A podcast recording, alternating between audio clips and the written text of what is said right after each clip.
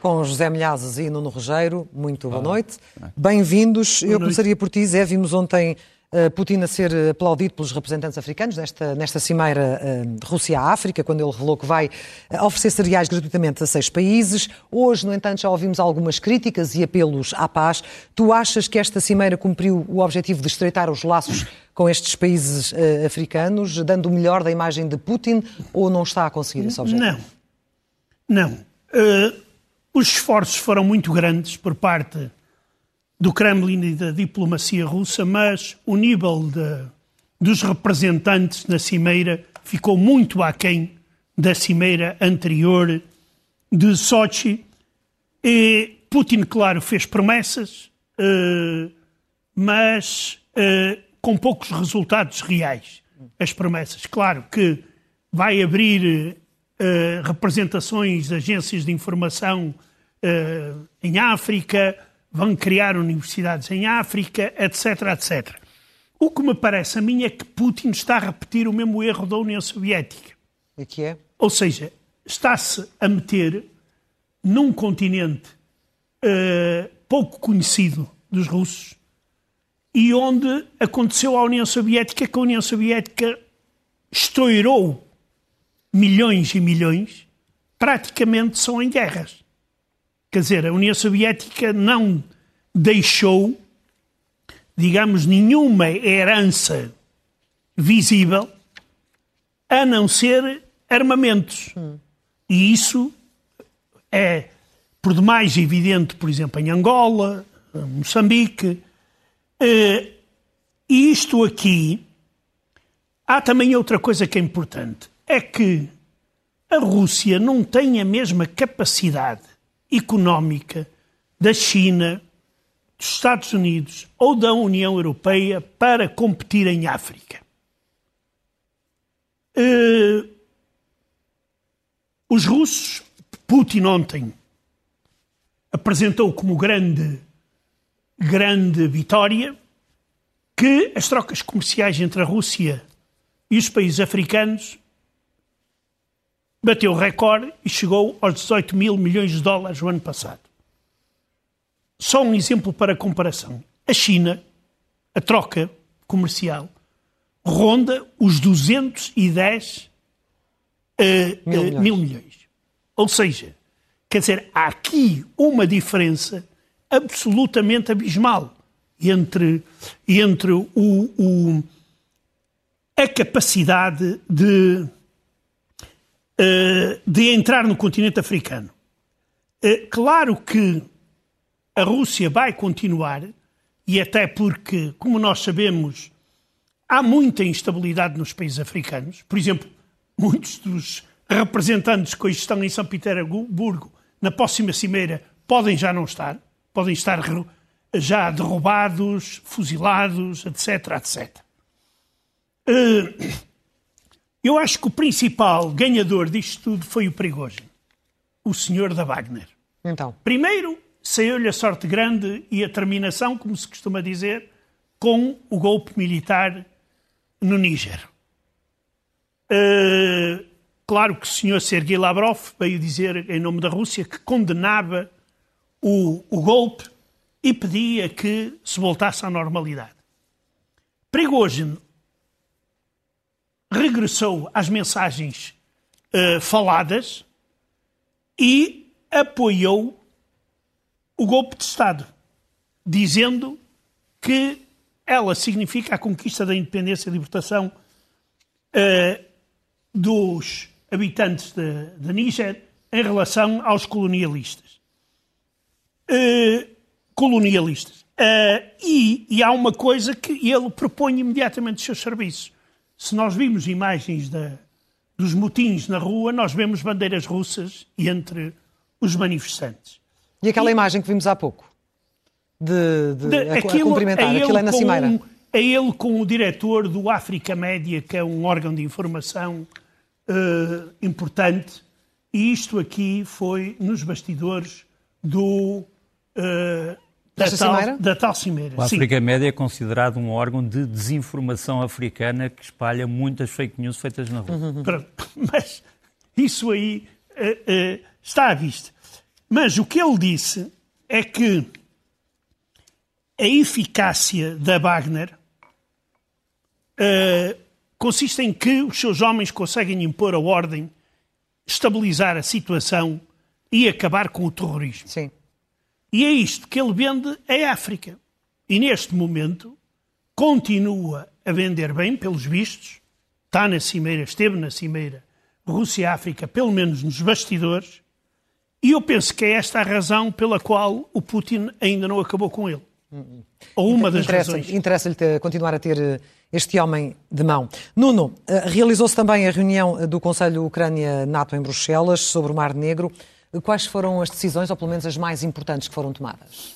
Antes, só 30 segundos, só para dizer que no próximo Leste-Oeste, no domingo, na SIC Notícias, vamos fazer uma coisa especial sobre a presença da Wagner em África, com alguns dados que até agora não são muito conhecidos. E deixa-me só dizer que a, Rússia, em relação à África, está a pecar por uma coisa. Os países africanos de hoje já não são aqueles que existiam na altura da chamada descolonização. Muitos deles já são governos constitucionais, eh, têm eleições regulares, etc. Portanto, quando a Rússia vem dizer que vai providenciar ajuda militar, muitos deles não precisam de ajuda militar, precisam neste momento é de ajuda económica e desenvolvimento. Isto faz-me lembrar uma frase de um, de um, autor russo para crianças que há muito, muito, muito, muito tempo dizia-se, porque a, a, a, África era ignorada pelos russos, era meninos não vão à África. Na África há crocodilos. É era, um, era, um, era, um, era um livro conhecido. De qualquer maneira, sobre, a, sobre o Mar Negro, um, o Conselho, como nós dissemos aqui, reuniu-se, fez uma, uma, enfim, uma grande análise sobre o que é que se está a passar neste momento do boicote, ou tentativa do boicote russo aos navios de cereais. Eh, o Conselho, ao mesmo tempo, deu-se mais ou menos ao mesmo tempo que a reunião entre estes dois homens, que são o, uh, o chefe de Estado-Maior da Armada eh, ucraniana, Alexei Naizapa, o almirante Alexei Naizapa, e o almirante Tomás Ischio, que é o comandante da 6 Esquadra Americana, que está em Nápoles e controla o Mediterrâneo e controla também os voos de reconhecimento sobre o Mar Negro, uhum. uh, a partir de Sigonella. Mas dentro da reunião, a NATO prometeu à Ucrânia que ia reforçar os voos de vigilância e reconhecimento sobre o Mar Negro para proteger realmente os navios. Uh, dar também poderes e dar ajuda à Bulgária, à Roménia e à Turquia, que são os três membros da NATO do Mar Negro, para poderem proteger os comboios ucranianos, embora a Turquia ainda não se tenha decidido sobre eh, se vai ou não verdadeiramente proteger os comboios com a sua armada. O que já foi dito nesta, nesta reunião foi mostrado um documento parecido com aquele que nós agora aqui vamos mostrar, a Rússia já começou a tentar interceptar navios civis. Este é um dos primeiros que nós temos uma interseção de comunicações. Não sei se podemos ouvir o som. Portanto, ele, ele, está a falar em inglês para o navio civil. Isto é uma corveta russa que está a falar e diz: é só para o avisar que o lado russo considera que todos os navios que passem neste momento pelo Mar Negro, vindos dos portos da Ucrânia, serão considerados suspeitos de transportar material militar. E, portanto, poderá ser tomada uma ação militar contra estes navios. Material militar? Material militar. Um, ora bem, isto também foi discutido. Um, a Ucrânia diz que precisa de ser protegida para que os seus navios possam passar sem esta ameaça. Foi feito um plano de contingência que não é público, até, digamos, classificado, mas que uh, contentou os ucranianos. Que os ucranianos vão ter algum apoio da NATO, não todo aquele que eles queriam, para poderem uh, finalmente fazer com que os seus cereais saiam pelo Mar Negro, porque não podem todos sair nem pelo Báltico, nem pelo Danúbio, muitos têm que ser pelo Mar Negro. José Milhazes, entre a guerra e a reeleição presidencial do próximo ano, Putin tem que lidar com alguns assuntos com pinças, mas há eh, exigências que ele já não consegue disfarçar. Uh, exato. Uh, ele, uma das coisas que também na Cimeira tem dito é que as grandes baixas é só nas Forças Armadas ucranianas. Claro. Na Rússia, na, nas forças russas, está tudo bem. Uh, maravilhosa marquesa, como dizem os russos. Uh, e então, o que é que está a acontecer? É que os militares russos sentem cada vez mais a necessidade de recrutar carne para canhão. Ou seja, fazer novas mobilizações. Por isso, o Ministério da Defesa da Rússia convenceu o ditador Putin a manter a fasquia inferior de recrutamento nos 18 anos e aumentar a superior de 25 para 30. Putin inicialmente defendia que a fasquia mais baixa deveria ser 20 anos. Ou seja, eles aqui vão ter um espaço muito maior para recrutar.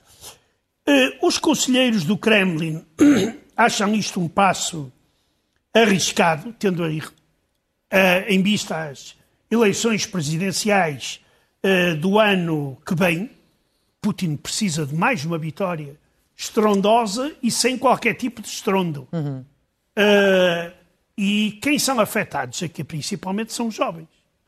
E é daí que ele uh, receia. Uh, e ainda esta semana ouvíamos um deputado precisamente a dizer o que é que, Exato. que imagem é que isto dá. Exato. É? O senhor Andrei Kartapolov, antigo general e hoje deputado e chefe da Comissão da Duma para Assuntos de Defesa, diz que estas leis estão a ser feitas para uma grande guerra claro. e para uma mobilização geral. Geral. Isto aqui poderá provocar sérios problemas internos na Rússia. Porque, afinal, se for feita uma mobilização geral, isto mostra uma vez mais que as perdas russas estão a ser enormes. E que há uma guerra e não apenas uma operação Exatamente. especial. Sendo que falavas precisamente dos jovens, eh, eles também, ainda agora vimos como eles estão suspensos em relação eh, ao seu futuro. Muitos deles conseguiram eh, sair do país, outros ainda não conseguiram, muitos certamente irão tentar, mas claramente há para muitos o desejo de escapar a essa mobilização.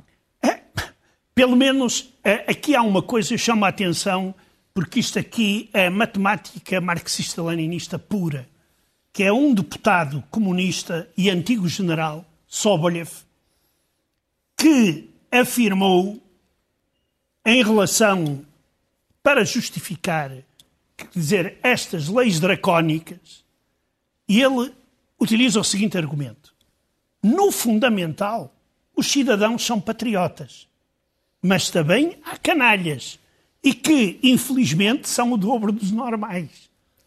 Ora, se no fundamental os, os cidadãos são normais, são patriotas, são patriotas. porque é que temos. A canalha é o dobro. Quer dizer, isto aqui é, só pode ser marxismo-leninismo, na matemática, mais nada. Nuno, olhamos agora para o terreno para saber o que é que está a acontecer, não só na linha da frente, como também na retaguarda. Aquilo que o Zé já estava a dizer faz-me lembrar uma frase do, do filme do Ninochka, do Ernst Lubitsch, sobre uma comissária política russa soviética que vem à Europa tentar recuperar obras de arte e perguntou-lhe como é que estão os julgamentos do Stalin. Ela disse, muito bem, haverá cada vez menos russos, mas serão todos muito melhores. Muito melhores. Uh, pronto, mas de qualquer maneira, um, em, em, relação, em relação, isto não tem piada nenhuma, é esta, mas enfim, é em relação a isto, primeiro um mapa do que se está a passar em Zaporizhia, que vai ser, é o centro, continua a ser o centro de combates, é aqui que os ucranianos têm uma grande vantagem de homens e material. Aquela linha azul é a linha do avanço ucraniano, ainda modesto. Uh, temos ali aquelas setas, que são as setas e aquele círculo vermelho, onde estão a dar mais combates neste momento, onde foram recuperadas várias vilas nas últimas 48 horas. Depois, uma coisa, como sempre, ataques eh, de cada uma das partes na retaguarda do inimigo, portanto, as estrelas azuis e amarelas são os ataques dos ucranianos na retaguarda dos russos, as estrelas vermelhas e azuis são uh, os ataques russos na retaguarda dos ucranianos. Pela primeira vez desde 2022, começamos a ver mais ataques ucranianos do que russos na retaguarda que mostra que os ucranianos estarão hoje numa situação melhor no que toca a munições e a reservas. Uh, sabemos que os, os, russos querem, sobretudo, apanhar estes sistemas que vamos mostrar aqui, que os ucranianos estão a usar para limpar os campos de minas. E como nós vimos aqui há pouco tempo, os campos de minas são o grande inimigo da Ucrânia. Claro. Esse sistema é um sistema americano, é o MiClick M58, já falámos aqui dele. Portanto, trata-se de um foguete que tem uma tonelada de TNT. Aqui está. É lançado por um fio, chega ao campo de minas e depois é acionado o explosivo e destrói todo o campo de minas. É uma, um cenário perfeitamente apocalíptico. Os ucranianos têm dissimulado muito bem estes sistemas. Este sistema parece, no fundo, uma maquinaria agrícola, é fácil de esconder e os russos querem destruir esse sistema. Também querem destruir estes novos blindados uh, ucranianos de origem sueca, os CV-90. Aqui temos uma operação típica do que está a acontecer em Zaporizhia. Tu vês aqui uma coluna de blindados um, de origem sueca, dos CV-90, portanto eles guardam uma grande distância entre eles, precisamente para se um for atingido por fogo de artilharia, não serem todos atingidos. Uh, tem havido grandes discussões entre a Ucrânia e a NATO sobre se uh, os ucranianos iam usar grandes quantidades de blindados ao mesmo tempo. Os ucranianos preferem combater assim. Os alemães dizem, não, mas isto não tem a ver com a doutrina NATO. Pois, mas é que a doutrina NATO não se aplica à Ucrânia da mesma maneira como se aplicaria aos cenários da Guerra Fria. Portanto, os ucranianos sabem o que é que estão a fazer. Esse CV-90 está a disparar a sua peça principal ao mesmo tempo que avança, está sob mira de um sistema russo, é atingido pela primeira vez, depois é atingido uma segunda vez, continua a funcionar, depois tem que parar, mas os seus tripulantes saem dali ilesos. Portanto, voltamos à grande questão: os ucranianos têm sistemas que, mesmo atingidos, permitem que as suas tripulações saiam uh, com vida. Isto é o que está a passar uh, na frente de batalha. Depois, o ataque, hoje, ainda não esclarecido, a Tangarog, em Rostov. Os ucranianos aparentemente terão atacado o aeroporto militar. Aqui está a explosão. Esta explosão não tem nada a ver com aquele ataque uh, que vimos, em que vemos prédios civis destruídos. Uh, a Rússia não deixa ninguém aproximar-se do sítio onde viste esta explosão. Esta explosão terá sido dada na, terá acontecido na base aérea, onde estão os famosos aviões AWACS russos de alerta prévio. Um deles teria sido evacuado, não sei se te lembras, da Bielorrússia depois de ter sido atacado por um drone. Portanto, a Ucrânia está, sabe o que é que está a atacar. Uh, também para te dizer que a Rússia, em oposição, está a tentar destruir um outro sistema ucraniano, que é o Su-24 com o Storm Shadow, portanto, um avião de fabrico soviético, mas que está a usar mísseis de cruzeiro devastadores. E uh, a Rússia, mais uma vez, atacou a base destes aviões, a base Staro-Konstantiniv, que fica em Khmelnytsky. Uh, o problema é que estes aviões que tu vês ali, Su-24, muitos deles não estão operacionais e outros são meros engodos. Portanto, a Rússia, mais uma vez, ataca uma base sem saber exatamente quantos destes aviões estão operacionais, se é que alguns estavam. Mas a verdade é que esta base é tão importante que foi atacada com quatro mísseis Kinjal, quatro mísseis hipersónicos, o que terá provocado uma grande devastação nesta base, mas os ucranianos não querem falar sobre isto. Deixa-me também dizer que os ucranianos começaram a usar algumas das brigadas que tinham em reserva. Uma delas que ainda não usaram é esta que vamos aqui mostrar o distintivo, é a 5 Brigada de Blindados, que vai ter os blindados mais modernos que a Ucrânia tem, que são os Challenger e depois os Abrams. Vamos ver aqui um Challenger britânico, eh, talvez ampliado, se pudermos. Este é o símbolo da brigada e aqui está um dos Challenger. Esta brigada ainda não foi empenhada, assim como várias outras que ainda estão em reserva. Em reserva, sim. Depois, deixa-me só mostrar-te a ação noutro sítio, Kherson. As ilhas do Dnipro estão a ser atacadas por forças especiais marítimas eh, ucranianas das, do chamado Centro uh, 73. Esta é uma operação típica. Isto são ilhas muito pequenas, mas uh, extremamente uh, arborizadas, portanto é, há muita vegetação. É muito difícil manobrar aqui. E os homens das operações especiais ucranianas, no fundo, fazem isto metro a metro, eu diria quase centímetro a centímetro. Estas, estas ilhas estão a ser defendidas por forças especiais russas, mas também por mobilizados. Realmente, os desgraçados que depois acabam aqui por ser apanhados são alguns desses eh, mobilizados. Por fim, mais duas coisas. Eh, este helicóptero vamos ver é o mais caro do exército russo, KA-52, custa muito dinheiro e já terão sido destruídos 30% da frota total desses helicópteros, o que é uma perda colossal para a Rússia. São helicópteros muito modernos. Por fim, estamos a falar da Wagner. A Wagner começou a movimentar alguns blindados, mas ainda modestos, digamos, de, de, de reconhecimento para a Bielorrússia. São os Shekan, Aqui nos aparece um homem da Wagner com o seu Shekan, e hoje sabemos que há cerca de 5.300 homens da Wagner na Bielorrússia, mas a Ucrânia acha que não são uma ameaça militar convencional. Muito bem, fica assim feito o resumo do essencial. José Milhazes, queres voltar à cimeira eh, Rússia-África agora para falares de outra presença? Uh, um homem de, de, que falas aqui tantas vezes, o patriarca da Igreja Ortodoxa, querido. Pois, ele é conhecido por eh, lamber as botas do, do presidente Putin e na cimeira Rússia-África foi tal o zelo que se atrapalhou ao começar o seu discurso. Nós notamos, se, se ouvir o som, que ele estava nervosíssimo. e então, em vez de chamar Vladimir Vladimirovich, dirigindo-se ao Presidente, chamou-lhe Sua Excelência Vladimir Vassilievich. Ora, ele enganou-se no patronismo. Isto pode parecer uma, um erro pequeno, uh, mas não passou despercebido. Porque o único dirigente russo com o patronímico, Vassilievich, foi o czar Ivan o Terrível.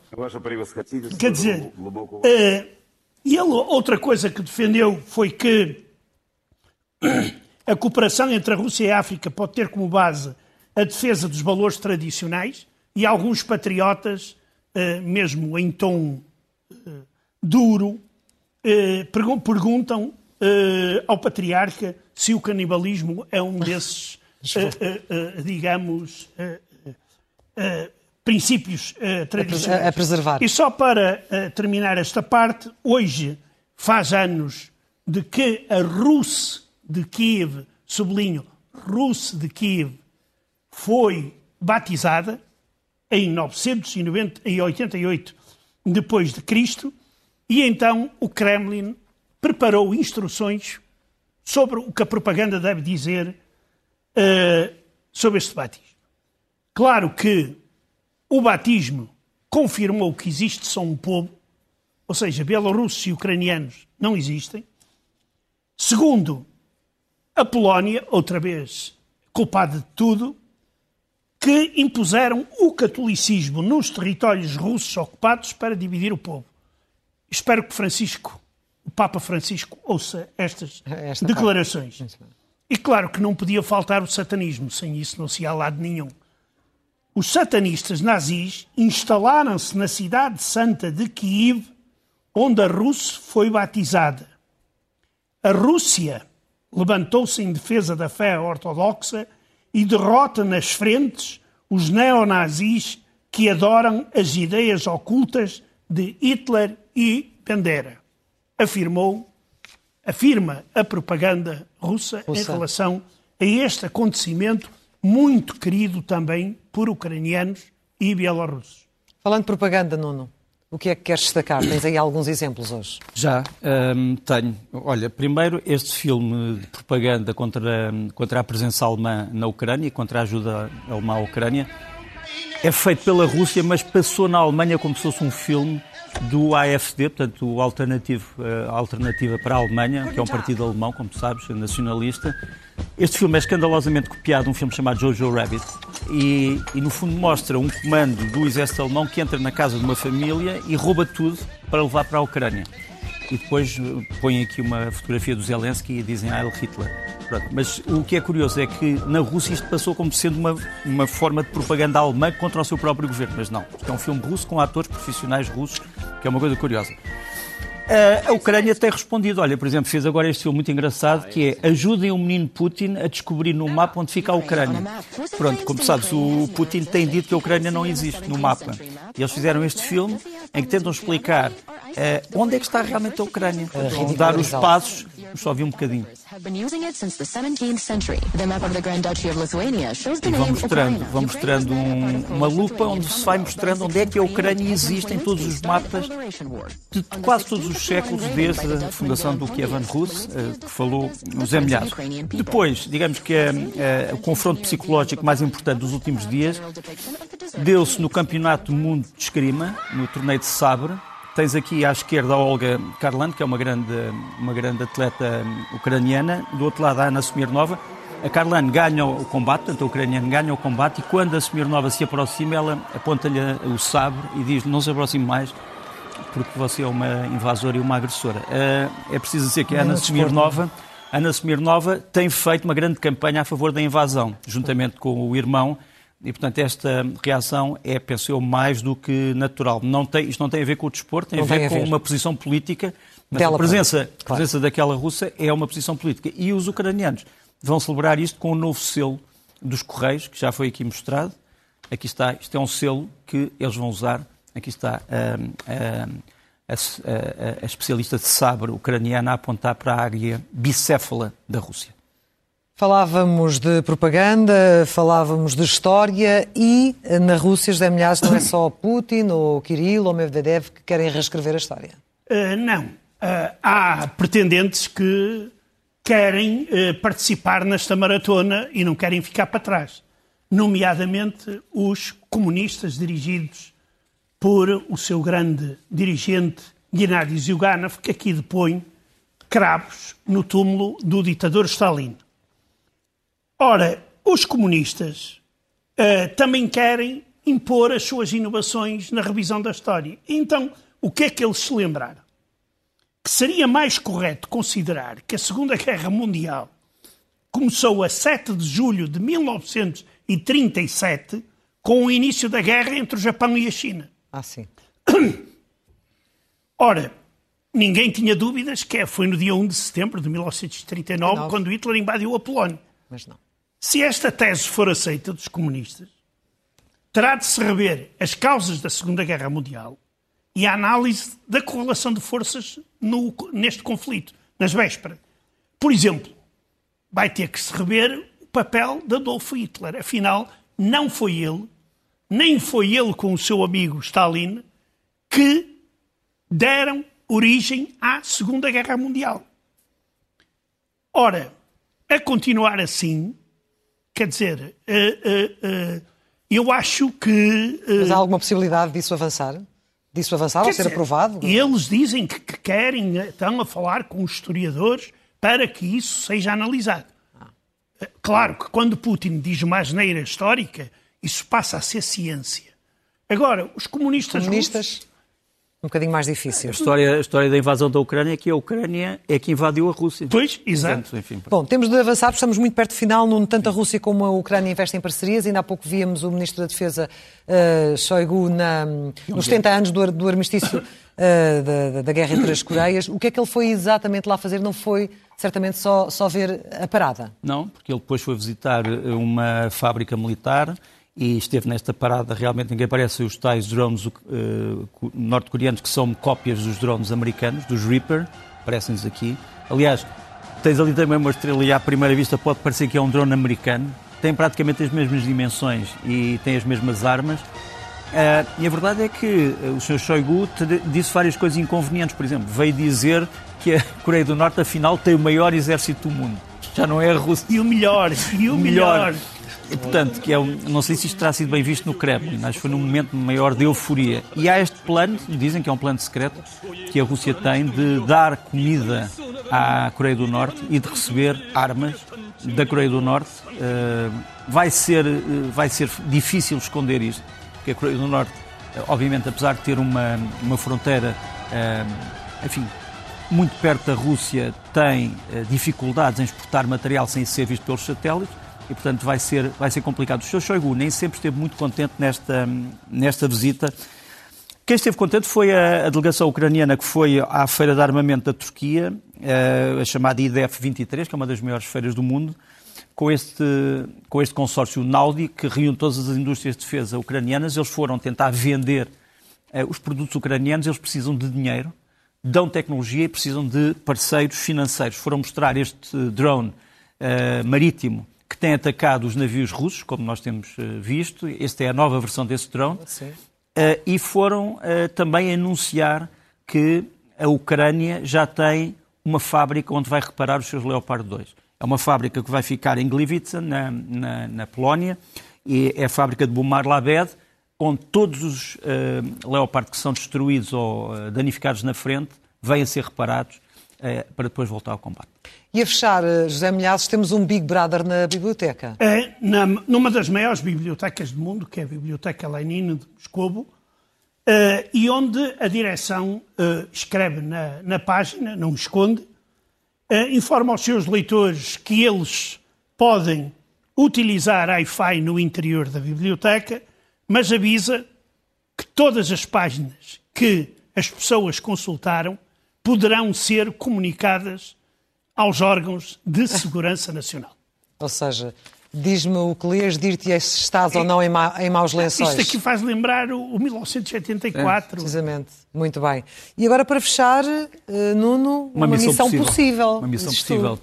Temos o Tom Cruise, que é um grande apoiante da Ucrânia em Kiev. Ele vai por uma ponte, esta ponte foi destruída várias vezes e houve a banda sonora da Missão Impossível, tocada pela bandura e por um acordeão, por instrumentos tradicionais ucranianos. Está o Presidente da Câmara de Kiev.